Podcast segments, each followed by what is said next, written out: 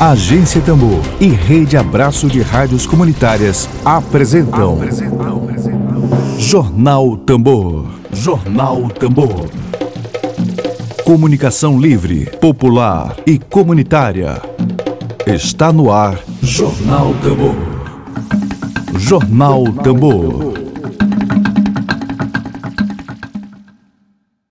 Bom dia, bom dia, bom dia, bom dia, bom dia, bom dia para você. Hoje, dia 18 de fevereiro, 18 de fevereiro de 2021.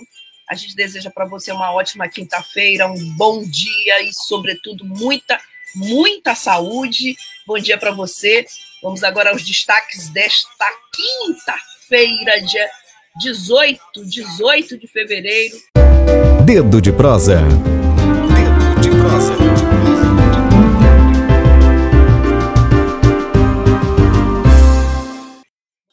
Vamos aguardar a conexão da senadora. Ela já está aí. Aposto, senadora Elisiane Grama. É, você está na Agência Tambor. Bem-vinda à Agência Tambor. É um prazer recebê-la. Muito bom dia. Hoje, dia 18 de fevereiro, nosso quadro de entrevistas e debates, o Dedo de Prosa, é com a jornalista. A gente também faz questão de trazer essa, essa a profissão da senadora, porque é nossa colega de profissão, é jornalista, senadora da República pelo Maranhão, e que está aqui conosco, que atendeu ao nosso pedido. Obrigada por senadora por dar atenção à comunicação pública, à comunicação popular, que está na contramão da grande mídia do Maranhão e ela está aqui conosco para conversar sobre o projeto de lei que visa suspender os decretos do governo federal que permitem aumentar a circulação de armas no Brasil. Senadora, seja bem-vinda à agência Tambor. Bom dia. Bom dia, Flávia. Muito bom estar aqui participando com você. Eu quero, antes de tudo, pedir desculpas. Eu sou verdadeiramente analfa digital. Muitos, muitos, muitos, muitos pós. E aí eu acabei me enrolando um pouquinho aqui, mas graças a Deus deu tudo certo. A minha assessora de imprensa aqui pelo telefone me ajudando, Joseli, aliás, eu quero agradecê-la. E acabou dando, tudo certo. Flávia, estou muito feliz de estar aqui com você. Quero cumprimentar a todos da produção, cumprimentar o Jornal Tambor. Eu acho que vocês estão consolidados hoje aqui. Eu não diria no estado do Maranhão, mas no Brasil e no mundo, né? Porque as redes sociais, a internet, ela perpassa aí os limites, não é? Estamos dentro dessa aldeia global, então você acaba chegando em todos os países do mundo. Eu quero é, cumprimentar a todos vocês. O Jornal Tambor, como eu disse, ele está consolidado, do alto nível, do nível de debate que vocês realmente levantam aqui. Então, parabéns, eu estou muito feliz de estar aqui com vocês. É, como você colocou no início, né, nós apresentamos quatro PDLs, que é projeto de decreto legislativo, com efeito de sustar os quatro decretos que o presidente da República é, colocou em ordem, né, colocou na ordem do dia para que vigore a partir dos próximos 60 dias, um pouco menos até pelo tempo que ele acabou expedindo os decretos. Nós tivemos um nível de preocupação muito grande dentro do mérito em si, que já é muito danoso para a sociedade, nós, a nossa preocupação também é que, em meio a uma pandemia, nós temos mais de 240 mil pessoas que vieram a óbitos no Brasil, sem vacina para cobertura da população brasileira. Nós temos aí uma preocupação às aversas do presidente da República, onde ele, ao invés de buscar nos países do mundo, não é? mecanismo, princípio ativo para que nós tenhamos a vacina para a população brasileira. Nós temos aí decretos de arma, aumentando o arsenal é, armamentista, infelizmente, do nosso país. E os decretos são extremamente preocupantes, porque só um caso, por exemplo, hoje o cidadão brasileiro que tem acesso a quatro armas vai para seis armas. Profissionais, por exemplo, da área do direito, né, desembargadores e outros mais, é, poderão ter acesso até oito armas. Para que oito armas na mão do cidadão brasileiro? Então, essa pergunta que a gente faz e uma grande preocupação, porque só para você ter uma ideia, Flávia, de 2018 para cá, nós tínhamos em 2018, antes de o presidente da República estar no exercício do mandato, 700 mil armas legais no Brasil. Hoje nós temos 1 milhão e 200 mil armas legais. Algumas avaliações de principais pesquisadores do Brasil afirmam que as armas ilegais são 15% desse número. Ou seja, quanto mais flexibilizar o acesso à arma, muito mais armas ilegais, infelizmente, estarão em circulação no Brasil. E na mão de quem? na mão de bandidos que se armam até os dentes e por esses decretos ficarão muito mais fortalecidos até do que as polícias militares. Nós, você imagina só, um clube de tiros hoje no Brasil, a partir desse decreto, ele terá muito mais arsenal, terá muito mais arma, terá muito mais calibre do que a polícia militar. Isso realmente é preocupante, no nosso entendimento, ela fortalece uma milícia no Brasil, que é hoje um, um, problema grave do nosso país, e a gente não pode deixar que isso avance. Eu apresentei os decretos, os PDLs, está tendo, inclusive, neste momento ainda reunião de líderes, nós fizemos o pedido para que entre na ordem do dia, possivelmente na outra semana ele, ele entrará na ordem do dia, e se Deus quiser, nós vamos conseguir sustar esses decretos. Bom, senadora, a gente tem uma proposta editorial de ir além da pauta, né? A gente é um projeto de comunicação popular alinhado com os movimentos sociais, com os povos e comunidades tradicionais do Maranhão, e a gente sempre se propõe a fazer o jornalismo interpretativo, você como jornalista sabe disso, e além da pauta. Essa, essa, essa medida, esses decretos presidenciais, é, na, já existem várias teses em torno desses decretos presidenciais. Um, que o governo tenta privatizar a segurança pública. E há até mesmo a tese da necropolítica, tão em voga atualmente. Qual é a sua opinião? O que há por trás desses decretos presidenciais, além da pauta aqui hoje? Eu acho que essa é a grande pergunta, Flávio. O que, é que há por trás de tudo isso? É? Qual o interesse de um presidente da República armar a população brasileira?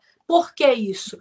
Por que, que o princípio da vida não é colocado como prioridade? Você vê, por exemplo, que há uma forma muito clara de discurso e de prática de banalização da vida de incentivo, infelizmente, à tortura. Esse é o cenário que a gente está vivenciando. O Brasil, comparativamente, por exemplo, com outros países do mundo, lidera, está entre os 10 países com maior quantidade de mortes por armas de fogo. A gente chega a números que ultrapassam, por exemplo, os Estados Unidos. Por quê? Porque no Brasil se associa muito ao crime organizado, se associa muito às milícias. A situação econômica do Brasil, de fato, é muito grave e tem vários elementos que, somados, o resultado realmente é muito sério. Isso resulta em quê? Em mortes. Isso resulta em quê? Em violência. Isso resulta em violência familiar. Imaginem só, dentro do ambiente familiar, o homem agressor que agride a mulher, não é? Ele agride a mulher com um soco, ele agride a mulher com uma faca. Se ele tem uma arma de fogo, ele vai dar um tiro nessa mulher e vai matar. Ou seja, o problema é muito mais grave, vai além de uma agressão física e chega a uma situação letal. Esse é o cenário que nós realmente estamos vivenciando. Por que isso? Não é? Por que se incentivar a morte no Brasil? Isso realmente é o que a gente não pode aceitar. Agora, eu, pessoalmente, é muito lamentável te dizer isso, é um cenário que já era previsto, era muito previsível, porque o presidente da República, ele é tudo, menos uma coisa que a gente precisa realmente reconhecer. Ele não é fiel àquilo que ele prometeu. Ele prometeu durante toda a sua vida e durante todos os seus discursos, ele foi muito claro a favor da, da tortura, ele foi muito claro a favor da pena de morte, ele foi muito claro naquilo que ele coloca em prática hoje. Então, infelizmente, o que está acontecendo hoje é previsível do que estava lá atrás. E eu fico muito triste, porque existe uma coisa muito fundamental na nossa vida, que é o princípio do amor ao próximo, o princípio do cristianismo. O Brasil, 90% da população brasileira é cristã. E o que, é que o cristianismo diz, Flávio? Ele fala do amor ao próximo, da entrega da partilha, da solidariedade. É isso que se diz, é esse o sentimento da população maior do nosso Brasil. O nosso país é uma sociedade pacífica, uma sociedade que tem relação harmônica com todos os países do mundo. Não dá para você querer reverter o papel brasileiro, de repente tornar o Brasil um país onde o princípio da intolerância, o princípio da intransigência, não é, possa realmente perdurar na população brasileira e nas ações institucionais. Então, a gente está muito atento em relação a isso. O Brasil é um país de ordeira, um país pacífico, e nós vamos continuar, se Deus quiser, de forma muito pacífica. arma na mão da população brasileira, ela de jeito nenhum traz a bonança, ao contrário, ela aumenta a violência, a violência gera violência. Se você for analisar, por exemplo, de 2018 para cá, com o aumento da arma de fogo, Todos os mapas de violência são claros, aumentaram também os casos de violência. E quem é a maior vítima, Flávia? A maior vítima é a população negra, a maior vítima é a mulher, a maior vítima é o idoso, a maior vítima é o vulnerável. É essa população vulnerável que infelizmente acaba ficando em maior vulnerabilidade, porque em nenhum mapa da violência do nosso país você vai ver lá, por exemplo, a população branca mais agredida, não é? Popula as populações privilegiadas mais agredidas, ao contrário. Quem é mais violentado? Quem é mais morto? Quem é mais assassinado? É a mulher negra, não é? Infelizmente, é o nosso jovem adolescente que deveria estar no mercado de trabalho, mas infelizmente está nessa situação de vulnerabilidade. Então, é muito sério dizer esse, esse, esse discurso que, que, do diálogo que bandido bom é bandido morto, isso gera violência, isso traz mais violência para a sociedade brasileira. E o decreto ele vem exatamente ao encontro desse princípio de violência. Né? E a gente realmente não pode aceitar, a gente não pode admitir. Só para finalizar esse meu raciocínio, se você for ver, por exemplo, a, a, as grandes carnificinas que aconteceram, inclusive nos Estados Unidos, eles aconteceram a partir do uso do armamento. Não é? A arma que é de, de, de uso exclusivo das Forças Armadas, não é? a arma que está de poder exclusivo da Polícia Militar, com os decretos, vai exatamente para a população, para a sociedade. Então, o, o cidadão comum ele não sabe manusear a arma, Flávio não é? Eu, você, pessoas que não têm acesso, que não têm um treinamento, não sei se você tem, mas quem não tem um treinamento não sabe usar arma. Você precisa ter um treinamento específico, uma qualificação técnica para isso. Você tem que passar por vários pré-requisitos. Olha o que o decreto do presidente diz: ele substitui o, o, o exame psicotécnico, ou seja, a avaliação técnica, por uma avaliação de uso de um clube de tiros. O que é que o clube de tiros faz? O clube ele quer mais participantes.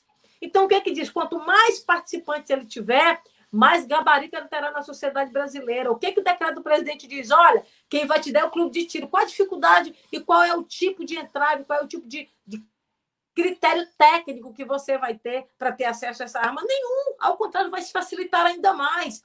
Se você coloca a arma legal lá na sociedade, você aumenta esse volume, o bandido, infelizmente, vai chegar de forma muito mais rápida a, essa, a esse armamento. Outra coisa, o bandido, quando ele vem assaltar, quando ele vem armado, ele vem com a possibilidade de. O que é que ele pensa em tese? Não está armado. Então, ele vai, comete a coisa terrível que é o roubo, mas não tira o que é pior, que é a vida da pessoa. Se ele vem numa situação dessa, o que é que ele vai? Ele vai atirar primeiro para depois roubar.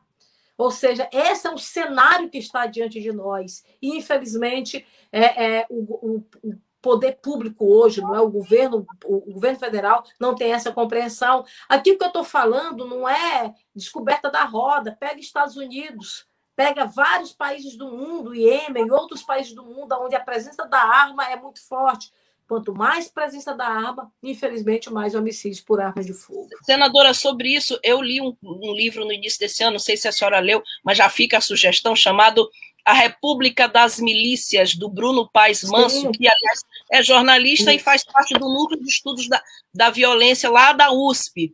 Esse livro tem um trecho dele que ele fala do tráfico de armas no Rio de Janeiro e que diz que um, uma das artimanhas do crime é ir lá para o Paraguai adquirir armas é, em nome de clubes de tiro, em nome de colecionadores de armas. Você não acha que esses decretos presidenciais não facilitariam o acesso de armas a traficantes e criminosos neste país?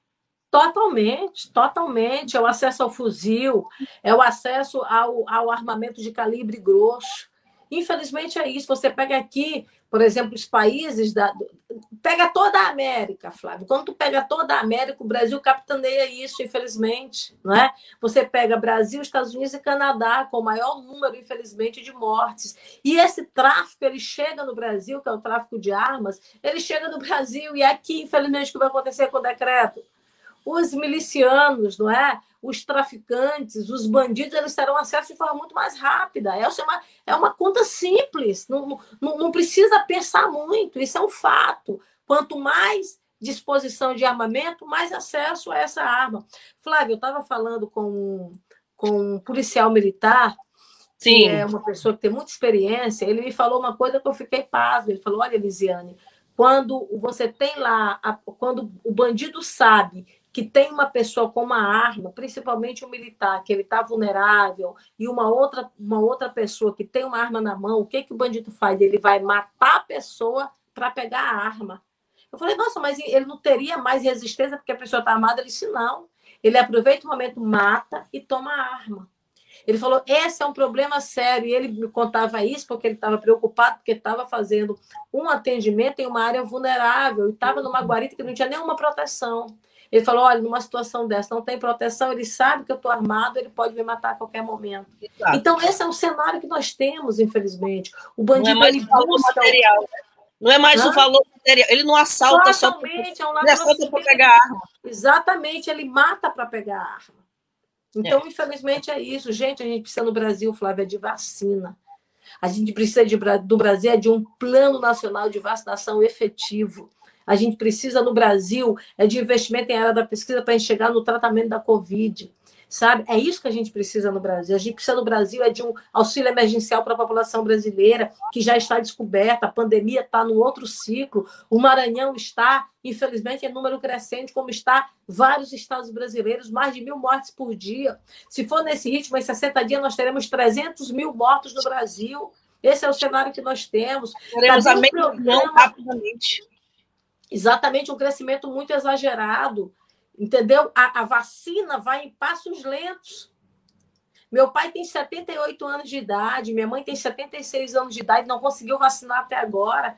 Ou seja, os nossos idosos que têm 70 anos de idade, 80 anos de idade, ainda não conseguiram se vacinar, porque não tem vacina para todo mundo. estão isolados. É muito triste a situação que se vivencia. Entendeu? Então, esse é o cenário. E o que é que nós temos, meu Deus do céu? Decreto de armas. Não, é, é, é, é, na contramão do sentimento da população brasileira, é na contramão daquilo que é ideal para o Brasil. Eu acho que, inclusive, o Congresso Nacional, os colegas, os nossos pares, os meus pares, senadores e deputados federais, nós vamos conseguir derrubar fácil esses decretos. Porque não é momento para isso. Me parece uma intenção de desviar o foco da pandemia. Você lembra de uma reunião ministerial que teve, onde disse assim: olha, toda a imprensa está olhando agora para a pandemia, então nós vamos abrir a porteira para alterar toda a legislação ambiental. Parece uhum. coisa muito planejada, muito abril, né? programada, né? sabe? Vamos, então, agora colocar quatro decretos de liberação de armas da população brasileira, porque todo mundo só está vendo os mortos, nós vamos dispersar a atenção. Parece tática Sexta-feira de... de carnaval. Sexta-feira que seria de carnaval. Sexta-feira de carnaval. Sabe? Parece algo muito pensado, muito planejado. Isso é muito dolorido. Porque não é uma coisa que veio, é uma coisa planejada, é uma coisa orquestrada, entendeu? Para sair do foco de milhares de brasileiros que estão vindo a óbito do nosso país. Então, isso é muito revoltante. Como eu disse, por exemplo, o auxílio emergencial acabou, nós temos 14 milhões de brasileiros hoje desempregados, esse é o cenário que nós temos. Além do ato em si, que já é muito terrível, porque o presidente exorbita das suas funções, quando ele apresenta um decreto, que o objetivo do decreto é regulamentar uma lei, ele faz a criação, ele cria, ele altera uma lei, ele está exorbitando. Além disso, nós temos três elementos aí: nós temos a ampliação e exorbitar das suas prerrogativas por parte do presidente da República, nós temos um mérito do decreto que é terrível, que é doloroso, que é mortal sabe? Que é exatamente o que você coloca do ponto de vista do incentivo à morte, não é? E nós temos uma terceira situação neste momento que é dispersar o foco da população brasileira. Então, é, é, é muito cruel, é muito terrível, é muito doloroso, é muito desumano, entendeu? Fiquei sem áudio, senadora. Oi, é, voltou, voltou, voltou não combina com, com o sentimento da população brasileira, que é encontrar uma alternativa, que é encontrar uma saída de fato para resolvermos o problema grave, crucial hoje do Brasil e do mundo, que é a questão da Covid-19. Senadora, tem muita gente participando aqui. É, na medida do possível, eu vou tentar trazer todo mundo. A Sandra Silva, senadora, comenta: senadora, parabéns, mais vacina e menos armas. A querida Luzenice Macedo, na escuta, obrigada, Luzenice, pela tua audiência. A Rosana Bordalo diz: nós precisamos de livros e conhecimentos e não de armas. Parabéns, senadora Elisiane Gama. É, tem muita gente aqui participando. Uh, Maria do Carmo Mendes, verdade, segundo especialistas, Manaus pode vir para a terceira fase, variante pior do que a outra. A Dayana Roberta, obrigada, Dayana, que também milita nas questões de gênero aqui no Maranhão. auxílio emergencial de 600 reais até o fim da pandemia. Estão querendo 200, né? A população pobre não tem o que comer, a cesta básica aumentou demais. Cris Rego, senadora, verdade, senadora, precisamos de vacina, não de armas. Bom, eu não sei se eu vou conseguir ler de todos. Obrigada pela audiência, pela participação hoje aqui. Senadora, eu tenho uma pergunta aqui do jornalista e escritor Emílio Azevedo, meu companheiro de Utopia por uma outra comunicação aqui no Maranhão. Emílio lhe pergunta assim: qual a avaliação da senadora com a crise provocada pelo deputado federal Daniel Silveira, a imensa violência verbal do deputado em relação com esse desejo da extrema-direita em aumentar a circulação de armas no país? Pede para você. Esse é, um, esse é um debate, Emílio. Antes de tudo, uma satisfação enorme poder responder o Emílio, é uma referência para o Maranhão tudo. Né? É, veja bem, essa questão do do, da prisão do Daniel Silveira, que é o debate que invoga nesse momento, inclusive, do Congresso Nacional, eu, na minha opinião, foi uma posição extremamente correta do Supremo Tribunal Federal, foi uma atitude extremamente grosseira e criminosa da parte do deputado, é algo que não se pode aceitar. Há uma escalada clara de se tentar fazer uma intervenção militar mais uma vez no Brasil. Não respeitar o Estado Democrático de Direito é algo que não se pode, na verdade, admitir. Ele infringiu claramente a Lei de Segurança Nacional, que eu acho até que a gente precisa mudar e ter no Brasil, não a Lei de Segurança Nacional, porque a gente acaba lembrando lá atrás, na época da ditadura, mas uma lei de segurança da democracia brasileira. Eu acho que esse é o princípio que nós precisamos ter hoje. E ele infringiu a tudo isso. Se não houvesse por parte da justiça brasileira uma ação rápida, de fazer o que foi feito, que foi determinar a prisão desse parlamentar, eu não sei o que poderia vir nos próximos dias, eu não sei o que poderia vir nas próximas semanas. Acho que a Câmara dos Deputados não pode jamais reverter esta decisão. Eu acho que a decisão de a Câmara dos Deputados de reverter e suspender essa prisão trará, no meu entendimento, uma situação extremamente danosa para o Brasil e pode criar um efeito dominó muito grave. A gente vê, por exemplo, que a atitude do Daniel, ele inclusive em algumas postagens ele disse, olha, isso aqui é só o começo, vocês vão ver o que vai acontecer nas próximas semanas. Então, eu acho que tudo que aconteceu do ponto de vista de prisão era o que deveria acontecer para o nosso Brasil.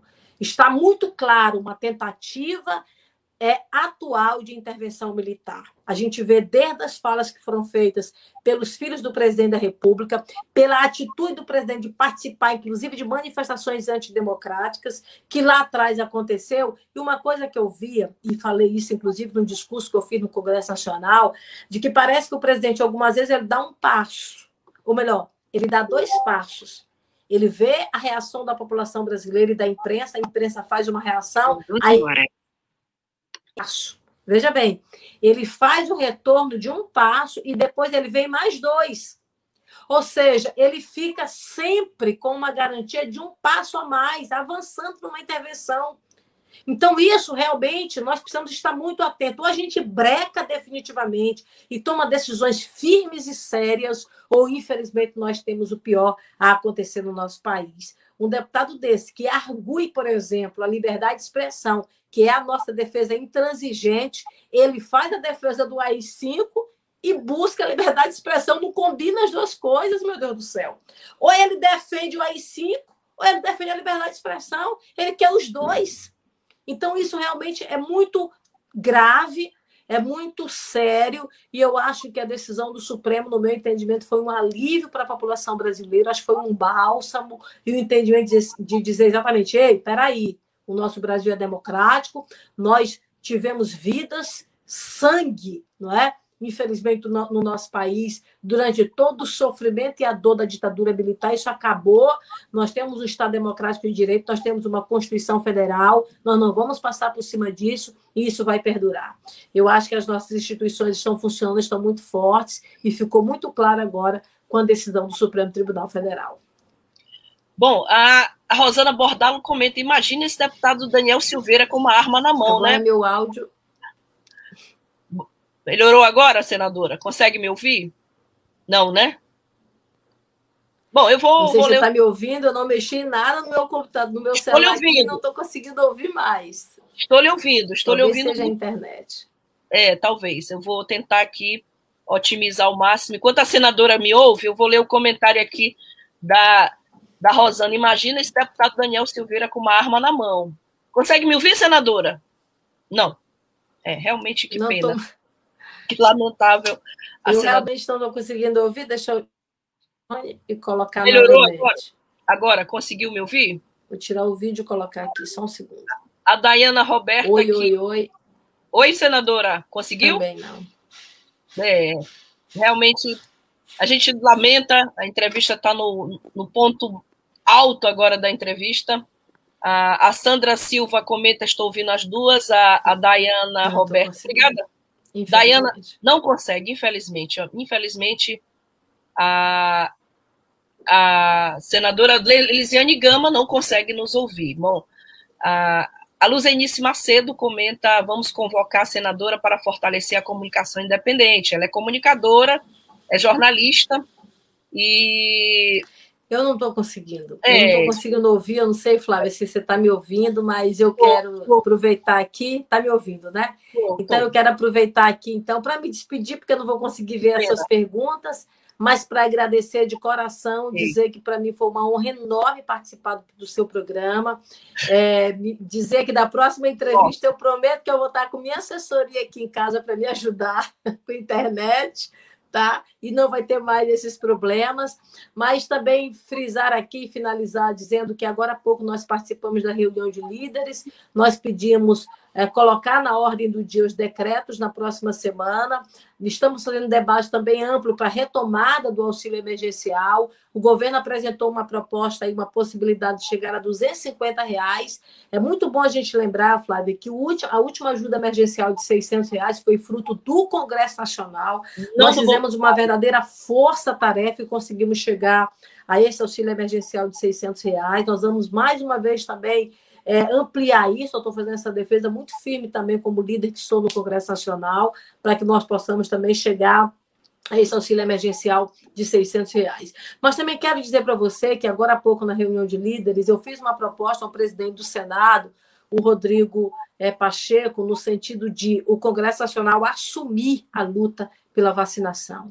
Isso é muito sério que a gente está vivenciando. A gente não tem hoje vacina para o mínimo, nem para metade da população que precisa, que é vulnerável, que precisa, na verdade, ter acesso a essa vacina de forma emergencial, a gente não está conseguindo ter.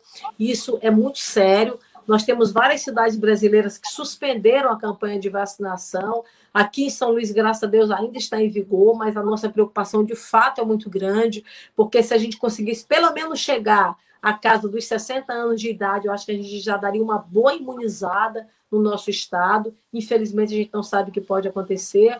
E eu acho que nós, do Congresso Nacional, nós precisamos assumir essa bandeira de buscar alternativa, tanto do ponto de vista de suprimento, como assegurar orçamentariamente a produção dessas vacinas no nosso Brasil.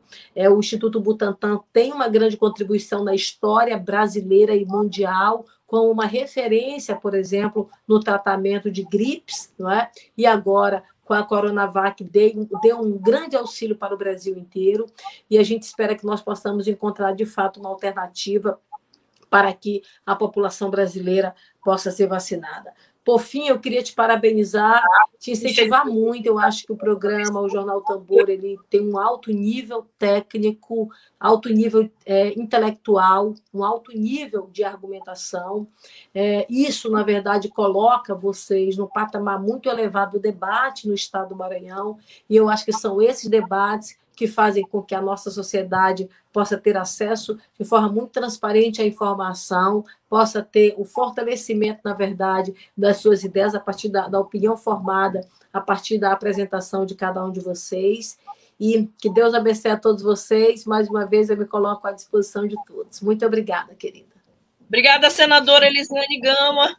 Obrigada. Gente, infelizmente ela não consegue nos ouvir, mas eu vou ter que ler os comentários das pessoas aí. A Rosana Bordalo comenta orgulho da nossa senadora pela garantia de nossos direitos. A Daiane Roberta, Daiane, obrigada por ter compartilhado a entrevista da senadora e da agência Tambor, na verdade. Professora Luzenice Macedo, estamos juntas na defesa da comunicação independente. É, Maria do Carmo, não vejo a hora de me vacinar, só Deus sabe. Bom, gente, Infelizmente, a gente tinha ainda muita pergunta a fazer, mas a gente acho que cumpriu o nosso papel. Podemos voltar a chamar a senadora mais uma vez para vir aqui conversar. A Rosana comenta: a agência Tambor tem credibilidade. A gente resiste, a gente luta para fazer comunicação independente no Maranhão. Por isso, a gente agradece tanto pela presença de todos aqui hoje na audiência. Obrigada, até amanhã. A gente vai encerrar aqui nossa programação e a gente volta amanhã. Obrigada, tchau, tchau.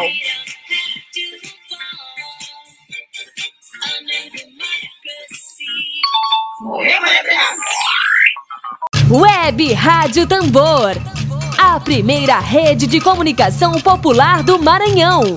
Comunicação comunitária. Livre, alternativa e popular.